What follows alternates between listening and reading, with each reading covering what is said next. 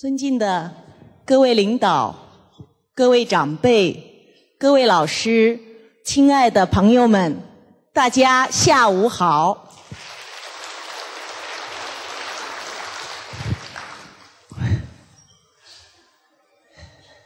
首先呢，非常感恩呢，大会呢给我这么一个机会，让我能够和大家在这里共同的学习、分享。交流，那么也如同这个钟博士上午所说，这个站到台上，的确呢只是一个学生，啊不是什么老师，那么也是把自己一个学习的心得呢，在这里和大家做一个分享，做一个汇报。那么刚才呢，主持人讲到今天的。主题是礼在生活中的运用。那我是在这个五年前，五年多前认识蔡老师的。当时我跟这个蔡老师一见面，他说：“你叫什么名字？”我说：“我叫李月。”他说：“你这个名字很好啊，有礼又有乐。”那么当时呢，我。愣了几秒钟，没有反应过来。哦，当我一下意识到原来是和我们中华文化的礼乐文化“礼乐”两个字儿谐音的时候，当时呢就觉得浑身呢有一种力量，也觉得有一种责任和使命。那那一天呢走出去，好像个人的感觉也有点不太一样。那但是今天呢，站到台上要和大家分享这个主题，那真是微不足道。因为中华文化的礼乐文化是博大精深，内容非常的丰富，也是源远流长。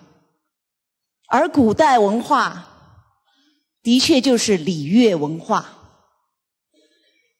所以今天呢，和大家分享，只是起到一个抛砖引玉的作用。希望我们整个的社会呢，都能够重视礼，重视善的音乐。那当我们都能够重视礼乐文化的时候，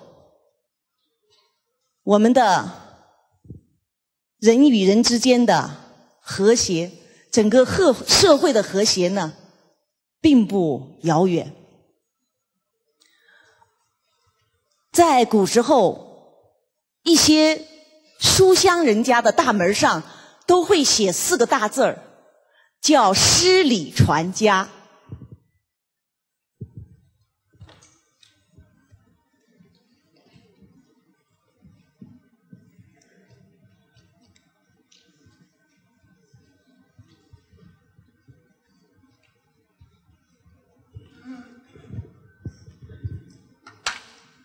那这个诗礼传家呢，是以是一个家庭的家风、家学、家规、家道。也就是说，我们古人呢，是把一个人做人的道理，以及做人的这些规矩，能够传给自己的后代子孙，庇应自己的后代子孙。这可能跟我们今天我们这个时代的人的这种想法不太一样。那我们看一下，在今天我们的社会，还能不能看到“诗礼传家”这四个字儿？能不能看到？好像我们也常常能够看到，同样在我们自己的房门上也会贴四个字儿。我自己也贴过，很惭愧，哪四个字儿？可能都是恭喜、发财、招财进宝。那我们今天呢？很多人想的都是赚取很多的财富呢，留给我们的子孙。可是我们司马光先生呢，曾经就说过：“积金以遗子孙，子孙未必能守。”集书以遗子孙，子孙未必能读。也就是说，我们积累很多的财富留给我们的子孙，子孙呢未必能够守得了。假如他不明白这些做人的道理，可能在很短的时间就会把我们辛辛苦苦赚取的财富可能就会败光。那假如我们的儿女又没有好学的精神，又比较贪图享受。那你即便就是留书给他，留这些经书、经典的这些宝书给他，未必他能够去读。那这些书呢，可能也不能起什么作用。不如积阴德于冥冥之中，以为子孙长久之计。那不如我们做父母的、做长辈的，能够断恶修善。敦伦敬奋，在这个社会上做一个善人，做一个好人，能够为儿女、为社会大众做好的示范和榜样，用这种德行呢去庇应我们的子孙后代。那这就是我们今人和古人之间非常大的一个差异。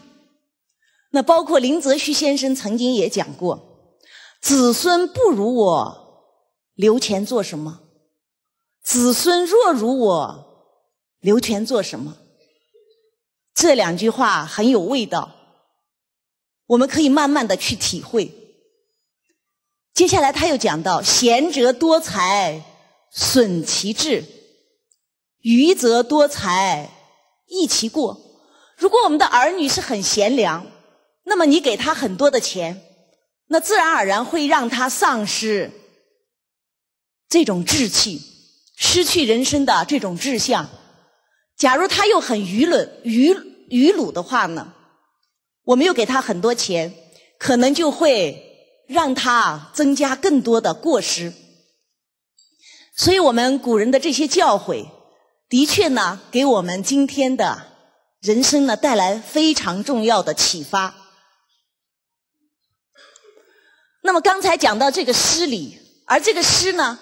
不是我们今天讲的律诗啊，这个散文诗等等，诸如许多的诗词歌赋，而是它指的我们中国古代最早的一本《诗经》啊，诗这个《诗经》这个诗歌的一个总集，也是夫子呢山诗书定礼乐三百零五篇的这个《诗经》，也是十三经其中的一经。而《诗经》呢，它里面的内容纯正、健康，感情又真挚，完全它表述的都是孝悌忠信、礼义廉耻这些做人的道理。那么我也没有读过很多的《诗经》，但是呢，其中你像有一篇《鹿鹅》，《鹿鹅篇》，鹿鹿者鹅，匪鹅一号，哀哀父母。生我劬劳，碌碌者鹅，匪鹅依偎，哀哀父母，生我劳瘁。你看，当我们念到这样的一首诗的时候，我们的内心就受到非常大的启发，我们的良心、孝心可能就会得到了一种唤醒，我们就会升起对父母的感恩之情。就会体恤到父母的那份养育儿女的不易，所以我们看到《诗经》当中的内容，完全都是教我们孝道、悌道这些做人的道理。所以《论语》当中就讲到：“诗三百，一言以蔽之，曰思无邪。”诗有三百首，用一句话来概括，就是没有任何污染我们心灵的东西。所以古人就讲到温柔敦厚，师之教也，就是我们一个人温柔敦厚的性情品格，那透过读《诗经》呢，啊，就可以得到这样的一个培养。那当然，今天呢，我们的重点是讲什么？讲理没有理就没有儒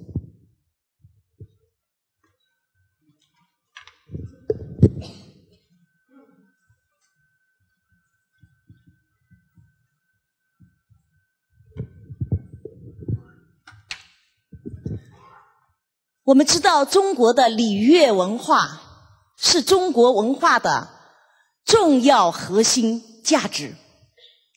假如没有礼的话，没有乐的话，当然古时候呢，这个乐是涵盖在礼之中，礼中一定有乐，礼乐它是不分家。没有礼就没有儒，这个儒你看，中国的文字呢充满了智慧。这个儒，一个人，一个虚是什么？人之所需也。所以我们每一个人呢，不能够独立的生活在这个世上。我们人与人之间每天都在生活在一起，你来我往。今天你请客，明天我送礼。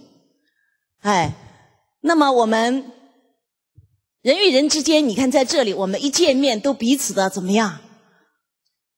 鞠躬问好，对方呢一定回礼问候，叫礼尚往来。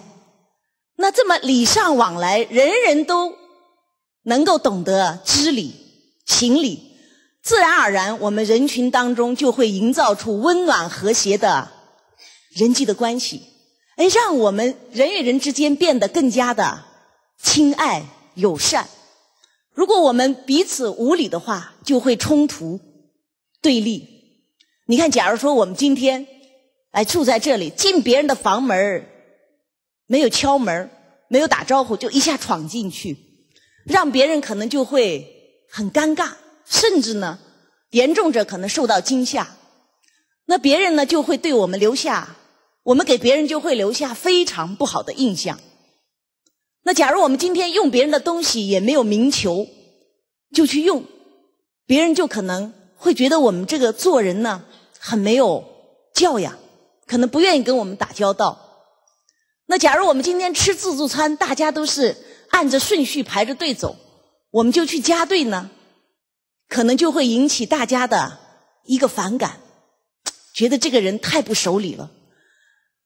所以我们感受到呢，人与人交流感情，事与事维持秩序，国与国保持常态，皆是礼从中发挥的作用。好像我们这么大的一个大会，八百多人，假如我们没有提前一两个月的准备，也没有会务组，也没有辅导员，大家来到这儿也不知道要住哪个房间，说这个房间反正这么多，你们随便住。这个座位也随便坐，那这样的话呢，我们今天这个大会能不能圆满的完成？不能够。所以我们感受到礼在我们生活的一切时日、一切处。你再比方，从古到今，我们的人的一生呀，都要举行很多的仪式。比方说，在我们成年的时候，古人就会举行冠礼。在我们今天呢，叫成人礼，哎，让我们的年轻人有成人的意识意识，告诉他呢，你已经今天是成人了，要担当社会的责任和义务，不能再玩耍嬉戏。好，到了结婚的年龄，我们又有婚礼啊，到了，比方说我们的亲人过世，包括我们自己将来离开这个世界的时候，还要有什么丧礼？葬礼，那再来呢？我们到冬至呀、清明呀，为了缅怀我们的祖德，我们还要怎么样举行祭礼？所以古人讲人生礼义啊，人生呢，我们中国人的一生呀，都是涵涌在礼乐的文化生活中。当然了，我们刚才讲到的冠礼、婚礼、丧礼、祭礼。其实这些所有的礼都是起到教化的作用。的确，它的内容呀，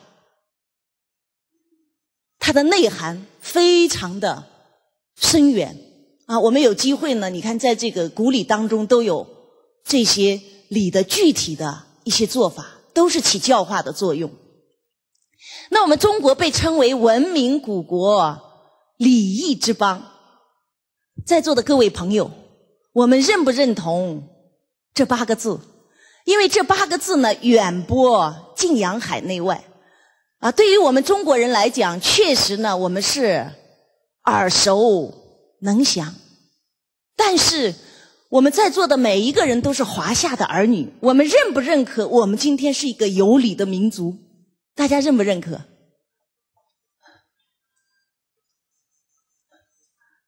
大家非常的含蓄哈，我们怎么讲这句话？不想不认可，也很什么？不得不认可是吧？不得不认可。那么，甚至在国际友人的眼中，我们想想看，我们中国人在他们的心目当中又是一个什么形象呢？这些问题真的值得我们去思考、去学习。我今年上半年在马来西亚，刚好和大家分享这个礼的内容。当时呢，有一个朋友就来找我，他说：“李老师呀，他说这个西方人是怎么看我们中国人的？他说在西方的社会里，只要是黄皮肤的亚洲人，他的行为很有礼貌，人家就说他是哪里的人，韩国人。”日本人，假如是黄皮肤的亚洲人，没有礼貌，人家就会说是哪里人。好，我们这这个时候声音比较大哈，我们敢于认错。假如这个有理的中国人，他们也会认为是什么？是韩国人。假如是无理的韩国人，他们会认为是什么？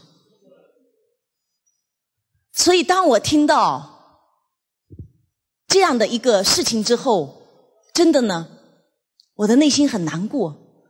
那假如我们真真的今天不知理、不守礼，我们的行为就在侮辱或者羞辱我们的祖先，羞辱我们这样一个民族，羞辱我们的国家。人必自侮，而后人侮之，侮之。我们人只有自己侮辱了自己，别人才会怎么样？瞧不起我们，看不起我们。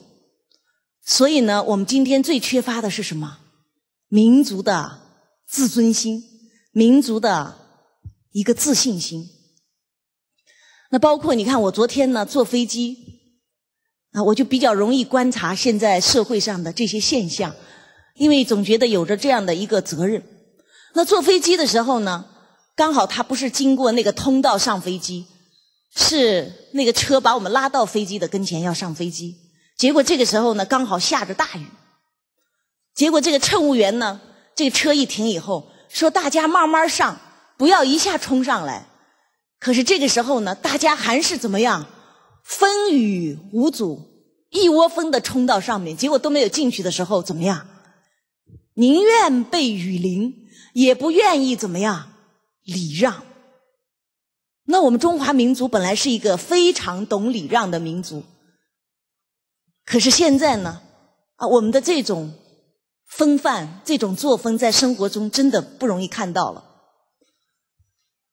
结果呢，差不多人都进去了，我看那里一个人都没有的时候呢，我们一下就跑上去，冲上去，也淋不到雨，也不要跟大家在那里争，这样何乐不为？可是呢，人们都在那里挤，结果当飞机一停在北京的时候，一降落，一停下来之后，马上人们就有个动作，安全带一解就开始怎么样，弄这个行李架，结果乘务员就急得没办法，飞机还没有停稳，还在滑行，请大家立即关上这个行李架。哎呀，苦口婆心在那里劝，劝了好多声，大家怎么样？才坐下，坐下，结果很多行李的那个箱子都是开着的，请您把你头顶的行李箱关上，不要让行李掉下来砸到人。好，讲完这个呢，讲了好几声没有用之后呢，又拿一个什么麦克风在那里讲。完了，正在这个时候呢，手机呢是此起彼伏到处响。完了之后呢，这个乘务员呢又在这里讲，请把你们的手机关了，我们的飞机还没有停稳。还没有到达目的地，请把各位的手机关了。结果说归说，做归做，人们还在那里打手机。哎呀，乘务员我看也是非常的无奈。所以当这个航空小姐也是能够练这个忍耐的功夫啊，他们还要非常耐心的去讲。那么曾经呢，就听到说有一个朋友曾经讲了这么一段话。他说：“当我的生活变得很安静的时候，当我的环境变得很整洁的时候，我周围的人群变得很有秩序的时候，代表我离我的祖国越来越远。”这段话听完之后，我相信我们的心都很怎么样？非常的沉重，真的是非常的沉重。那很多人，你看到了韩国，他们都会看到一个情境：上下楼梯都会怎么样？都会朝右。啊，这个大的百货商场，人们都非常有序的靠右走，人人都按着右道的道路去走路，结果人与人之间不会有冲撞，啊，不会有冲突，哎，人们都很守秩序。到了上电梯的时候，我们上电梯是怎么上的？大家有没有经验？他们都是站到电梯的旁边那电梯上的人怎么样？先下来，先下后上。那现在呢？我常常看到坐电梯呢，人全部挤在门那里，结果电梯一开，上面的人下不来，外面的人进不去，就在那里挣扎挤。所以呢，我们呢，因为失去了很多年这种礼仪的一个教育。我们不自觉的在生活当中就会养成这些没有关照到的一些行为，所以往往可能一个上电梯就会发生什么争执啊，就会吵起来，一件小事就会让我们冲突。所以我们说和谐的社会要从哪开始学起？就要从礼。那我们是一个文明古国、礼仪之邦，从什么时候开始的呢？是从我们的周朝就开始了。周朝呢，周公是一个圣人。周公呢，治礼作乐，他所作之作呢叫《周礼》。这个呢，在礼的典籍当中有三礼。三礼，《周礼》呢是三礼之首。《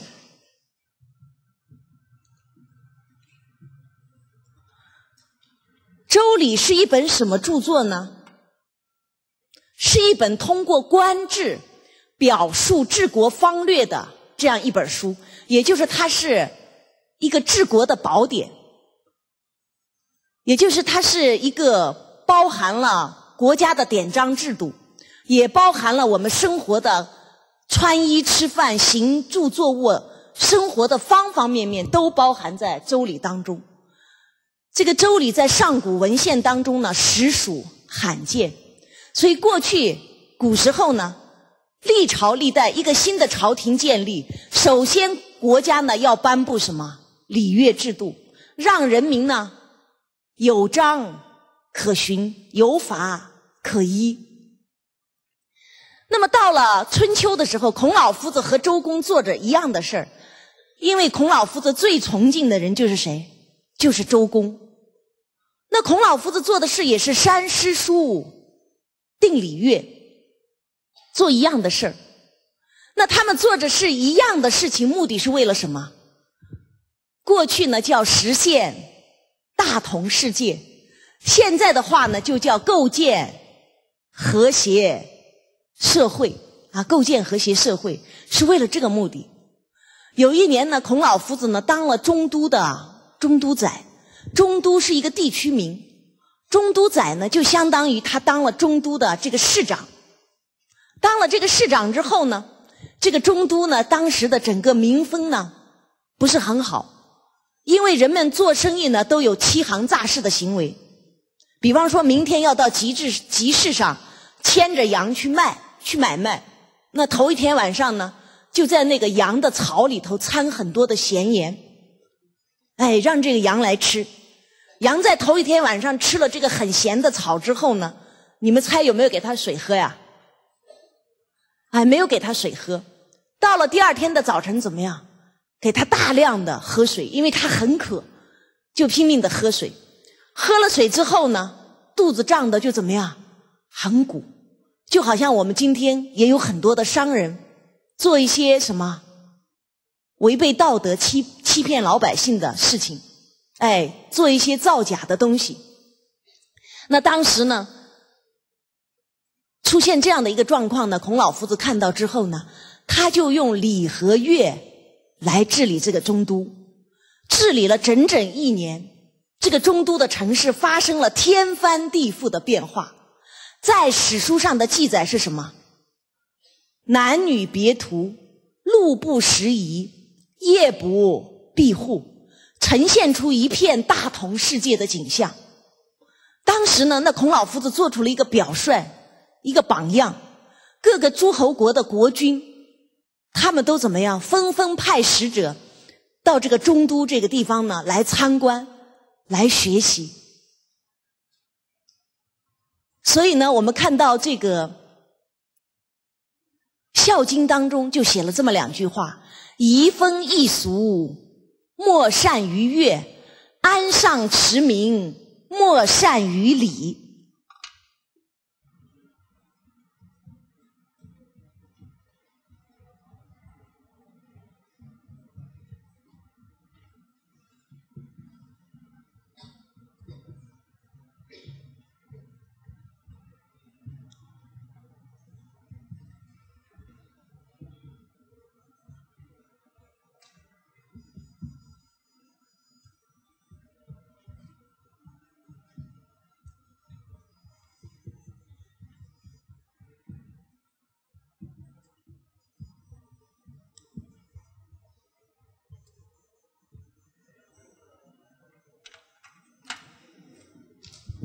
移风易俗，莫善于乐；安上驰名，莫善于礼。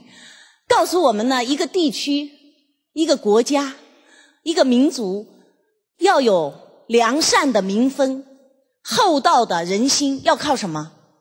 靠善的音乐，靠德音雅乐来启发、来教化人心。我们在第一天的时候已经参加了一场靳老师的音乐课，我相信我们在音乐的带动。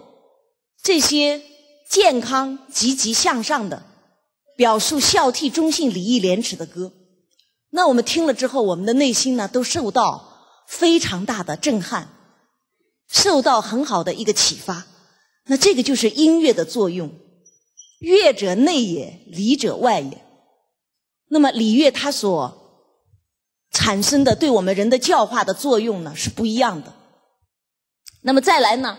安上持名，莫善于礼，就是一个国家从上到下，整个国国家呢要有秩序，人民呢能够守规矩、守秩序、敦伦敬奉，要靠什么？要靠礼来治理一个国家。所以呢，我们说安上持名，莫善于礼，这就是礼乐它起到的一个教化的作用。那么这个礼和乐，它是不是我们的古人或者我们的祖先根据自己的想象编定了一套这些规则呢？不是的，我们的圣人呢，他是查顺天地，合乎人情，是因为查顺天地宇宙自然的法则而治理作乐。不是呢，随随便便去做的。所以呢，礼是什么？礼是合乎我们的性德，礼本乎天性。那么，在这个《礼记乐记》当中呢，就讲到：礼者，天地之序也。序故群物有别。什么意思呢？礼是天地的秩序，礼者，天地之序也，秩序的序。序故群物皆别，啊，就是天地之间有了秩序呢，这些万物才能够区分开开来。比方说，我们看到天空中的日月星辰运行不悖，大地上的山海花园、山海平原高下相宜。哎，我们又看到四季春夏秋冬呢，也是生生不息的在运转。你比方说，我们看到一年有多少个月？有十二个月，那么一年有多少个节气？二十四个节气。那么一个月有多长时间？二十八到三十一天。有没有人？我们在座的企业家企业家说，今年呢，我的任务完不成。我们今年呢，把这一年呢定成十四个月，行不行？那可能就乱套了，是不是？哎，你看，这就是天地的秩序。你看，比方说，我们这一天有多少个小时？二十四个小时。那二十四个小时有多少个时辰？十二个时辰。对呀。所以，假如你看。我们今天一下睡觉睡到早晨五点，这里天都没有亮，完了到了七点还没有亮，我们就说我的表是不是出问题了？结果到了九点十点都没有亮，我们可能就开始紧张了。这个就代表什么呀？天地失去了它的秩序。前两天五百年未遇的一个什么日全食，我那个时候当时停顿了多长时间？你们看到了没有？哦，你们在上课。我刚好在南京，我那天早上刚好给我们的一些同仁，刚好在在和大家分享常理举要。当我讲完，刚好是上午的九点半，天是黑黑的。我说大家，呃，我说今天我的分享就结束了，祝大家晚安。大家都笑了，就是出现了那五分钟的时候，我们都觉得怎么样？天体啊，这个自然好像发生了一些意外，我们都开始紧张了。那当我们的天地发生秩序的混乱之后，这个地球上会发生什么事啊？哎，我们看到的就是自然的灾害，所谓洪水、地震、海啸等等等等，狂风暴雨，这就是天地失去秩序之后呢，我们看到的这些景象。而实际上，这些自然的灾害是不是自然而然产生的呢？其实不是的，是我们人心感召来的。为什么说是我们的人心感召来的？因为我们今天为了满足我们人无度的欲望，我们可以砍伐森林，破坏我们大地母亲，所以这样无度的蹂躏我们地球的资源，所以自然而然造成了什么？整个这些。灾害的频频的发生，所以是我们人心感召来的。那我们知道呢，理是从哪里来的？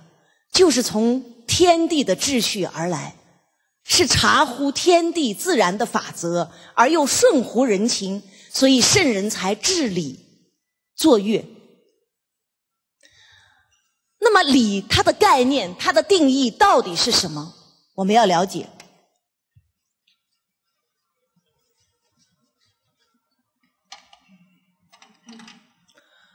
礼就是人类言行的规则。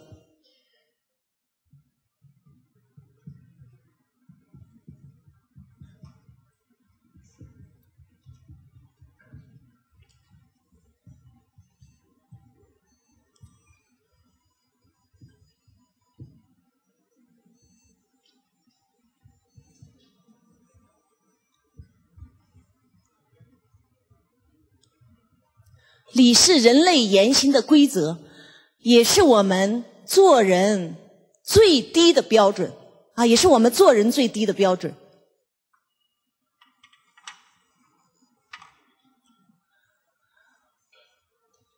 道德仁义礼，礼是一个分水岭，是我们道德最低的一个，就是我们道德的底线了。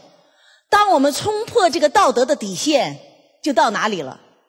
就到法律了，法律如同什么？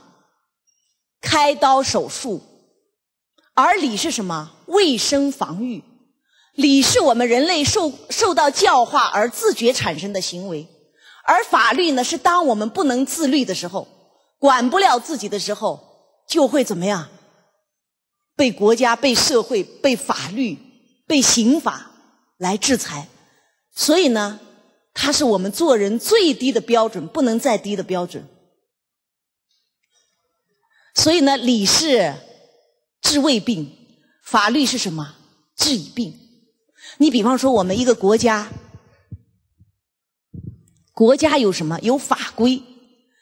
我们在座的各位朋友，可能从事不同的行业，行业有行规。我们一个学校呢有校规，那么再来呢，家要不要有家规啊？交通要不要有交规？所以我们一个人的规矩在哪里？大家能不能想到？《弟子规》就是我们做人的规则，是我们做一个在这个社会上成为一个正常人的一个标准。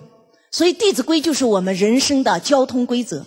你看，你在那个交通的道路上，我们看到有人行道、非机动车道、有机动车道。假如我们人不守交通规则，我们一定要跑到那个大马路上，到机动车上去走。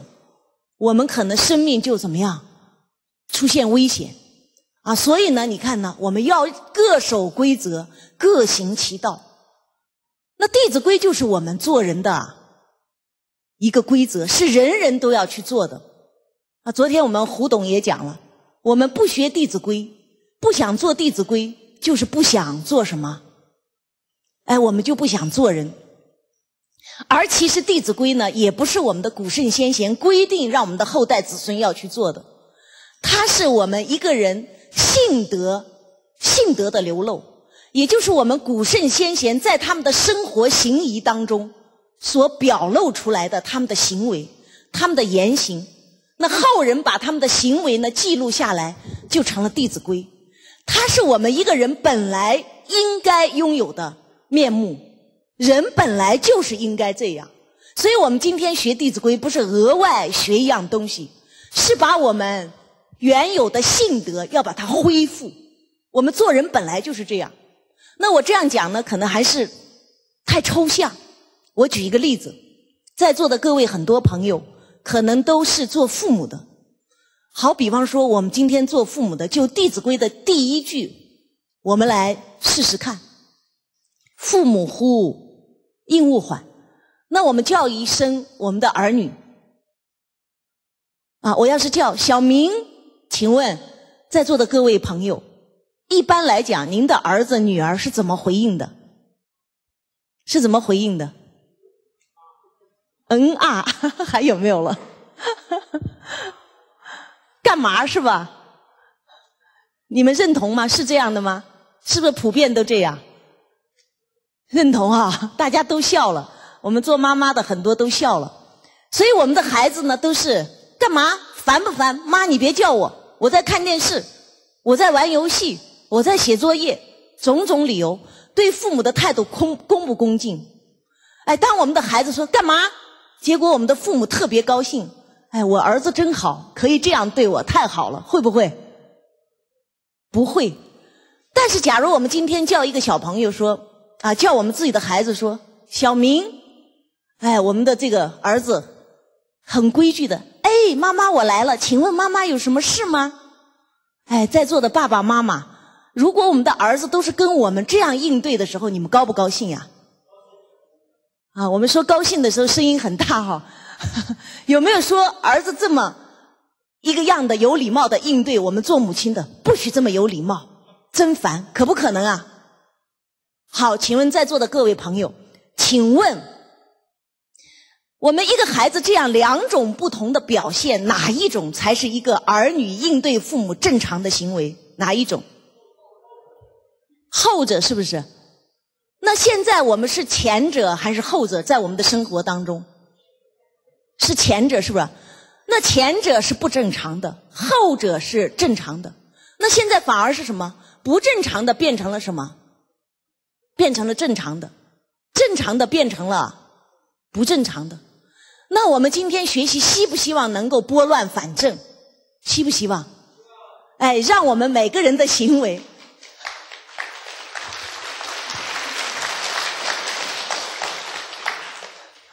让我们每个人的行为都合于道德，合于我们人性的那份善良的性德。其实我们就是想呢，把这样的一刻呢，在我们的生命当中呢，啊，这么难得的这样一刻呢，能够把它补上。所以为什么说今天《弟子规》不是小朋友学的？是谁要先学？是我们的大人要学的。那为什么我们很多的朋友在教孩子《弟子规》的时候会出现一个现象，孩子不愿意听，原因在哪里？我们都用《弟子规》去怎么样？去管孩子，是不是？孩子愿不愿意听？当一个人被要求的时候，他有觉得被操纵和控制的感受，他会不会去听呀？不会。所以今天我们学《弟子规》，是我们每一个做父母的，我们每一个正常的社会人都必须补的一课啊！我们是要自己来补上这一课，正己化人啊！所以呢，管人是地狱，管己是天堂；管人是假，管己是真。啊，当我们能够以身作则，能够正己化人啊，正己而不求于人。则无怨，人与人之间就不会有抱怨。假如今天我们在家行《弟子规》，我们的先生跟我们还是有冲突，啊，我们的太太跟我们还是不和，我们的儿女还是跟我们，啊，这个常常的顶撞，这代表呢是我们自己还没有真正的去例行和做到。所以呢，我们看到呢，礼是我们人类言行的规则，因为什么呢？我们看到这个神墨是有以求直线，秤呢以权轻重，规呢以求圆，矩以求方，此为基本之气。有此基本之气，才能够成万器。连物都要有它的规矩，而我们做人呢，不以规矩，不成方圆。所以我们人类的秩序呢？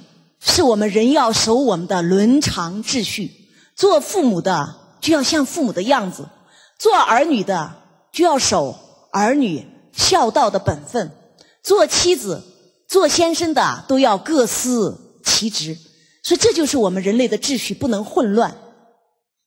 而我们也要了解呢，礼是我们人类区别于禽兽的标志。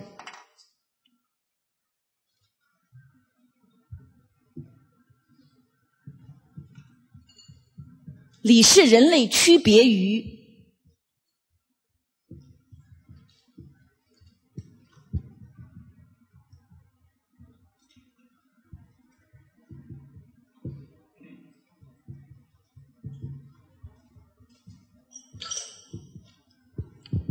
为什么这么说呢？在尧帝的时期，这个。当时呢，尧帝呢就是一个叫后稷的人，他是一个农师后稷，而且他是周文王的祖先，就请这个后稷呢教导人民怎么样来种庄稼，这在史书上记载的。古时后稷教稼穑，教人民来认识这个植物的这个种类，甚至呢告诉老百姓呢哪些东西是可以。啊，让我们维持生命的哪些植物是有毒的？啊，经过这样的一个这个教育呢，人们就有了对植物的分辨。哎，人类呢就种植了可以让我们生存的啊，最能够保障我们生命的这些食物出来。所以我们今天呢，看到我们生活的物质这么丰富哈，都是从古时候这个后继开始的。那那个时候呢，结果呢就。人民的生活有了保障，大家吃穿都不愁的时候，在史书上就记载了：“饱食暖衣，逸居而无教，则尽则近于禽兽。”什么意思呢？当我们吃饱了、穿暖了，这个生活过得悠闲悠哉，也不思进取，逸居而无教，则近于禽兽。你看，当我们没有受到好的教化的时候呢，可能呢。我们的行为，我们的心性就一直向下堕落，堕落堕落呢，可能就跟禽兽不远了。这个时候呢，圣人有忧之，这个尧帝呢就开始担忧了，他就使契为司徒，使这个叫契的人，契是什么？国家教育部的部长。那让他教导人民什么呢？教导人民五伦的关系。我想在在这几天的课程当中。可能我们很多的老师都谈到啊，我们的伦常大道，让我们呢能够懂得做人的本分。要能够跟禽兽呢有所区别。那这个呢，在我们的《礼记曲礼》当中啊，也有这么一段，告诉我们人类和动物最根本的区别标志在哪里。那这个《礼记曲礼》当中就讲了，鹦鹉能言，不离飞鸟。那个鹦鹉呢，能够说我们人话，哎，我们对它说您好，它也怎么样？您好啊，也会学着我们说话。啊，八哥也是，但是它是哪？它是鸟类。猩猩能言，不离禽兽。那个大猩猩怎么样？也会学我们人讲话，但是呢，它也跟什么禽兽没有两样。我们总不能把它领回家，说跟我儿子做个伴儿吧，反正他也能够听懂人话，可不可能？哎，不可能。今人而无礼，虽能言，不以禽兽之心乎？假如我们今天的人呢，我们都是讲的人话，而我们的行为和我们的心境呢，我们的所作所为呢，都无礼的时候，古人就告诉我们了，就是我们呢，也跟禽兽很接近了啊，真的是如此。所以呢，他就讲到：“夫为禽兽无礼，故父子俱忧。”什么意思呢？就是禽兽动物它们没有礼，所以呢，我们有没有看到在动物园？或者在一些自然的场合，我们有没有看到这个动物？哎，一家三口人啊，不是一家三口人哈，一家三口羊，一家三口牛，或者一家五口五口狗，他们整天在一起生活，有一个自己的小家，有没有？所以在这个这个经书上还讲到叫呃这个父子俱优，就是指的。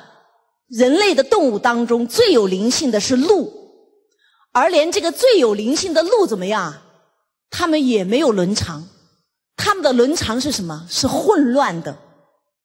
各位朋友，唯有我们人类是有伦常关系。所以为什么我们说三才者，天地人，人为万物的灵长，人永远都要做万物的表率。所以呢，这就是告诉我们人和动物的区别。所以古人就告诉我们：凡人之所以为人者，礼义也。啊，凡人之所以为人者，礼义也。一个人有礼呢，我们才能够区分出和动物的一个区别。所以我们就知道，这个礼对我们一个人一生的做人是多么的重要。所以夫子说：“不学礼，无以立。”所以我一开始呢讲到这个诗礼传家，那这个诗礼传家呢是有一个出处，一个什么出处呢？是在《论语》当中。这个夫子呢有一个学生，夫子的这个学生呢他叫陈亢，他呢就很好奇，他就觉得这个孔老夫子的儿子孔鲤一定私下里他的父亲啊教给他很多秘密啊，可能是他们的学生。不知道的啊，结果呢，他就来问这个孔鲤，他说：“孔鲤，他说您的父亲在私下里有没有教你一些额外的东西？”孔鲤就说：“啊，回忆了一下，说好像没有什么不一样的东西。他说，只是有一次，父亲刚好在庭院，我从那里一经过，你看古时候啊，他有进必趋，退必迟，这是我们《弟子规》里讲的。”那只要父母站到那儿，你看到的时候一定要怎么样？要快步走上去。这个就是做儿女，他本来就要在父母面前的一种恭敬心，必须要走上去。一走上去呢，父亲就问他了，说：“你学诗了没有？”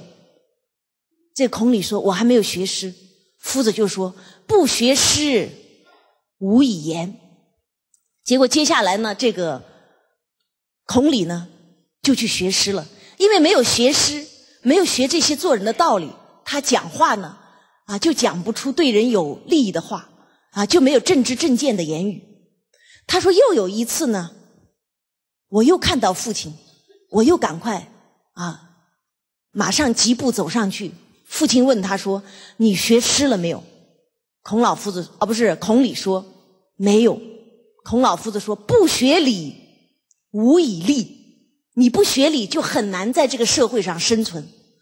那我们今天学礼，就是最低的限度做一个不让人家讨厌的人，做一个懂得把握分寸的人，进而努力做一个能够让人们受欢迎的人。哎，这就是我们学理的啊一个最基本的目的。那后来这个陈亢呢，特别的高兴，他说：“我问了一件事，得了三个道理。第一呢，我知道学诗的重要。”第二呢，我知道学理的重要；第三呢，我知道圣人呢对待自己的学生和儿女没有厚此菲薄，是公平正直啊，没有一任何的一个私心。所以呢，你看我们古人啊一直在教导我们要学诗，要学礼，要学乐。所以在古书上讲，礼仪三百，威仪三千。大的礼节礼仪就有三百，小的细比较这个琐碎、比较微细的礼节呢，就有三千啊，这是一个虚虚指啊，所以呢，才有了人生礼仪这样的一个说法。那么礼呢，我们刚才了解到是来自于天地，包括音乐，音乐也是来自于天地之和，因为有天地之和，才能够万物生长。所以呢，只有中国的音乐是有教化的作用。中国的音乐是来自天地。那我们看到国外的音乐呢，可能往往是欣赏，是怎么样？是往让我们得到一种欣赏和娱乐。而中国的音乐呢，是起到教化的作用。那起到教化的作用呢，就要听德音雅乐。所以古人也告诉我们呢，说这个音乐呢分成三等。有这个声，有音，有乐，他就讲到呢，畜生呢只懂得听声，这个小人呢能够听音，唯君子唯能知乐，只有君子才能听懂乐，所以这个乐呢就是德音雅乐。我们都知道生命的答案，水之道，日本的江本胜先生做了十年的实验了。那么给这个一杯水听这个田园交响曲。听好的音乐，而这个水就变成非常美丽的结晶。可是呢，如果给他听这些狂躁的啊，比较这个非常躁动的这些 disco 的摇滚的音乐，这个水就变得怎么样？非常的难看。那所以我们今天呢啊，要唱好的歌，听好的音乐啊，让我们的心性，让我们的德行呢，都能够归于。礼乐的要求，能够这个让我们的心性呢都能够朝着善的方向呢去发展啊，这都是这个乐呢带来的作用。所以呢，我们说大乐与天地同和，大礼与天地同节。所以呢，礼乐是来源于天地，我们要了解啊。所以希望我们人类的行为能够道法自然，合乎天地。那么再来呢？礼是因为什么而做的呢？礼缘情而做。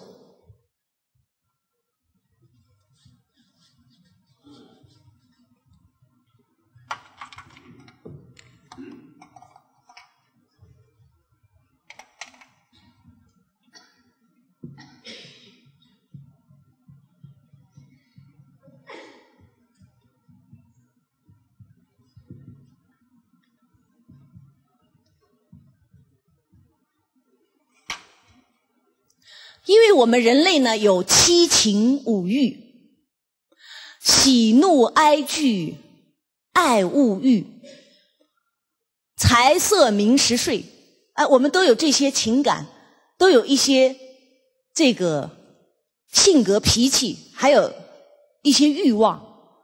那么礼就是因为我们人类有这些情愫、这些情感呢，才会治理作乐。如何让我们的这个七情五欲能够适可而止啊？不要让它过分。嗯，这个孔老夫子有两个学生，一个是子游啊，一个叫游子。两个学生有一天呢，他们就走在街上，走在街上，突然看到一个小孩和父母走丢了。走丢之后呢，就在那里使劲哭，哭得很厉害。哭得很厉害之后呢，就在那里又跺脚又喊。当时呢，这个子由呢就讲了，他就说：“他说，你看一个小孩子，这个和父母走散之后都会哭成这个样子。他说，在我们的丧礼当中，他说我就发现呀，这个丧礼的规定不合人情。他说，这个丧礼你看还要这个哭的时候呢，只能够三咏。我们如果读过《孝经》呢，我们就知道。”辟咏哭泣，那个咏是什么意思呢？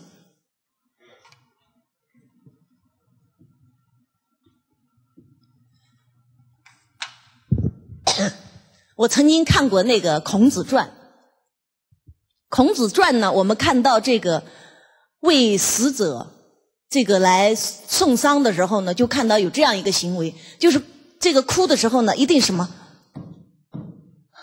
这么跺三下脚。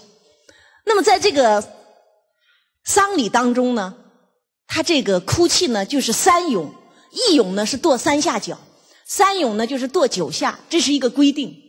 完了之后呢就不能再跺了。所以当时这个子由呢他说这样太不合理了，失去父母的感情远远要超过什么？远远要超过今天一个孩子丢失父母的那样一个心情。怎么可以让人家节哀顺变，让人家要止住这种悲伤呢？应该让他尽情的去怎么样，去把他那个思念亲人的那份情感让他宣泄出来，不要去管他。他说：“所以呢，我要把丧礼当中的这个咏的部分，我要把它修改了。”当时呢，这个游子就讲了，说：“此戎狄之道也。”什么意思呢？就这个呢，戎狄它是指的当时的边疆少数民族。那边疆的少数民族呢，它的文化还没有进化，对礼乐呢还没有开始熏习。他说这样不合适，礼道则不是这样。他说，假如一个人他这个失去了亲人。失去亲人很难过，如果我们又没有去劝他，那他可能就会哭的怎么样，甚至哭死过去。他说，一个人刚刚离开这个世上，这个丧礼还没有举行完，一个人又因为过度的悲伤，又怎么样，又可能会丧失生命。那这样的话，是我们死者愿意看到的吗？所以，假如我们读过《孝经》，我们就知道，三日而食。焦民无以死伤生，就是你哭泣死去的亲人，你可以三天不吃饭，但是三天之后一定要怎么样？要吃饭了，不能不吃饭了。那这样的话呢，你就真正的对不起已经往生的、已经过世的亲人。这样呢，因为我们的身体发肤受之父母，不敢毁伤。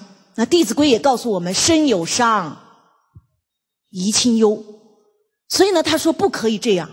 所以在《孝经》当中也讲到，这个丧不过三年，市民有终也。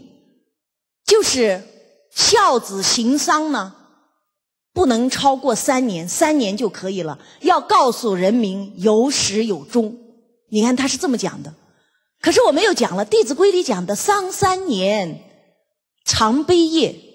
居处变，酒肉绝。你看《弟子规》讲的都是理，告诉我们做儿女的应该怎么做，不应该怎么做。那这个就是告诉我们什么呢？就是这对一个孝子来讲，你比方说孔老夫子的这个儿子，在他的母亲过世三年之后，常常还在那里哭泣，因为古时候孝子心中只有父母。结果孔老夫子就说：“你不能再哭了。”你如果再这样哭下去的话，整个的家业谁来继承？这么多的事谁来去承担？哎，就要告诉他不能哭了。可是现在呢？啊，我们看到呢，这个很多人呢，社会上存在的一些现象，父母可能过世三天，可能就跑到歌舞厅去跳舞了。那对于这些人怎么办？当时呢，这个。游子也讲了。那他说这样的人呢，我们就要也要用礼呢来教育他。所以在古时候呢，这个进行这个丧礼的时候都要有五服，就是根据你穿的这个丧服呢来确定你和亡者的关系。比方说穿着那个粗布的这个丧服呢，就是什么？一般来讲，就是跟亲人的关系是直系关系。所以他说用丧服呢来教导人民。啊，我这个眼睛一睁开，早晨起来一看，啊，我为什么会穿这身衣服？哦，我的身上还有热孝，这个就代表什么？我不可以行为造次。你看《孝经》上也讲了。孝子当家里失去亲人的时候，这个讲话也文不达辞，吃饭也不香，说话也语无伦次了，他就会表现出来。所以呢，让这些不孝的人看到自己穿的这个衣服，就会想起：哎呀，我的亲人过世了，啊，我应该时时呢去怀念、去回忆父母在世时候给我们的那份关怀。养育我们的那份恩德，你看他穿丧服是为了教育呀，让他时时提起的是颗孝心和感恩心，不敢造次。所以我们的礼是什么？起什么作用的？让过者止啊止住，不及者急之。过者止之，是起到这样的作用。所以在《中庸》当中就讲到：喜怒哀乐。之未发，谓之中；发而皆众节，谓之和。就是我们一个人都有喜怒哀乐。那这个喜怒哀乐，当我们没有发的时候，我们在座的各位朋友，您现在是不是很平静，也很理智？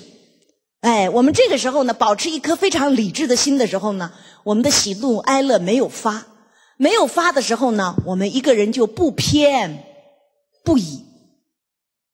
发而皆众节。当我们一旦受到外界的刺激和影响，哎，比方说我们，你看一吃自助餐，我们一下看到这些饭菜的时候，我们那个肚子就很饿哈。饿了要吃的时候呢，我们要时刻而止，是不是？往往呢，我们可能就会拿多了。如果拿多之后呢，我们又吃不完，吃不完可能又要剩下。所以这个时候呢，发而皆众节，哎，要。这个满足我们的饥饱呢，我们也要适可而止。先怎么样打一点点，吃完了不够，我们再来添。假如我们一下就打的很多，结果呢吃的时候又没有吃完，又产生浪费。可是别人看到呢，我又觉得不好意思，又把它硬吃下去。假如硬吃下去的时候，就会怎么样？伤到我们的健康。因为现在呢属于大暑季节，从养生的角度来讲。啊，我们吃饭呢，现在呢不宜吃过饱，因为过饱的时候呢，就要消耗我们体内的能量来消化这些食物。那我们吃食物是为了怎么样？补充我们体内的能量。因为夏天呢，它这个一个人的这个消耗比较大，啊，阳气这个挥发的特别快。假如我们又吃得过饱，那就会消耗我们体内的能量。所以在这个阶段呢，我们就要适可而止。所以我昨天一来呢，很多朋友就说：“哎，你怎么瘦了？你是不是在减肥？”啊，因为我说我最近看了一些养生的这些书，说这个阶段呢，暑期呢不宜吃得过饱，那这样呢才有对于我们的健康呢会带来比较好的一个保护作用。所以适可而止呢，就自然而然呢就可能会啊这个瘦一点。所以我们看到呢，这个礼缘情而作，就是让我们的情感呢能够发而皆众节，这样呢就就能够和睦。你看我们一个家庭，你看我们发生冲突的时候，假如我们能够发而皆众结，我们这个家庭呢可能够就很快会把矛盾化解。假如顺着我们的性子去发的时候，可能我们怎么样？有些这个家里的。啊，妻子也好，或者先生也好，常常会有一个动作，只要一发脾气，就举起什么来都往地下砸，有没有？甚至连电视机都抱起来，怎么样？砸到地上。你看砸完了之后还得去买，你看那个家庭的关系和矛盾就越来越激化。所以呢，发耳皆众节，让我们一个人时刻能够归于合于道，让我们的言语、行为、心境都合于道，这就是礼带给我们的教化啊。所以呢，在这个呃《礼记》的曲礼当中，都有很多的规定。所以我们中国人呢，真的是很中庸。你看，我们不高不矮，不胖不瘦，不黑不白，所以中规中矩。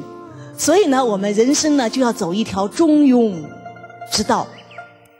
那今天呢，最重要的是和大家分享一下礼从何而来，礼在我们今天这个社会的价值，以及我们为什么要来学礼，包括礼的重要啊，让我们了解我们人类和动物的区别就是在礼啊，也让我们了解呢，礼是我们人类的规则。那同时呢。也让我们了解礼是缘情而作。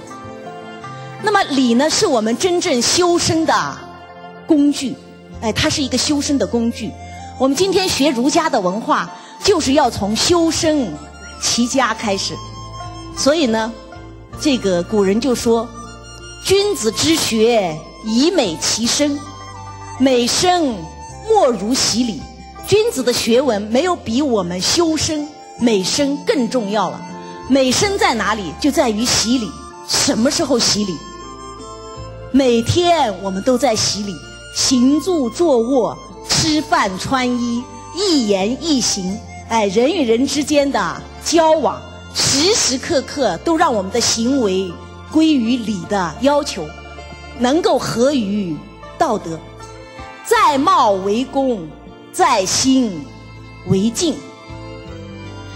那么恭者呢，不辱身也。我们恭敬别人，我们就不会羞辱我们自己。敬者不待志也。啊，我们一切呢都恭敬。那《弟子规》呢，一本书讲的是礼，是敬，而礼的本质呢就是恭敬。那因为今天的行礼啊，今天的时间呢，啊有限，不能和大家来做一些比较实际的一些礼的礼仪的。一些分享和学习，但是呢，我们只要去学《弟子规》，去学还有一本书叫《常理举要》，我们慢慢的熏习，在生活当中点点滴滴的去做，我们就会越来越有君子的风范。所以，在貌为公，在心为敬。恭者不辱身也，敬者不待志也。我们时时恭敬呢，我们就不会轻慢人，我们就不会懈怠。我们人生的志向，那所以，我我也衷心的希望呢，啊，我们人人都能够知礼、学礼、用礼、行礼，啊，用我们好的榜样，啊，以身作则呢，在我们这个人群中、社会大众当中呢，做好的典范、好的榜样。那将来也希望有机会呢，能够把我们这些。啊，古人的教给我们的这些礼的行仪，假如有可能，我们把它拍成啊一些小的短片，啊，能够让我们告诉做夫妇如何做，父子关系如何啊这个出必固，反必面，冬温夏静，啊有一个下手处。那最后呢，祝愿大家诸恶莫作，岁岁平安。年年如意，众善奉行，年年如意。好，谢谢大家。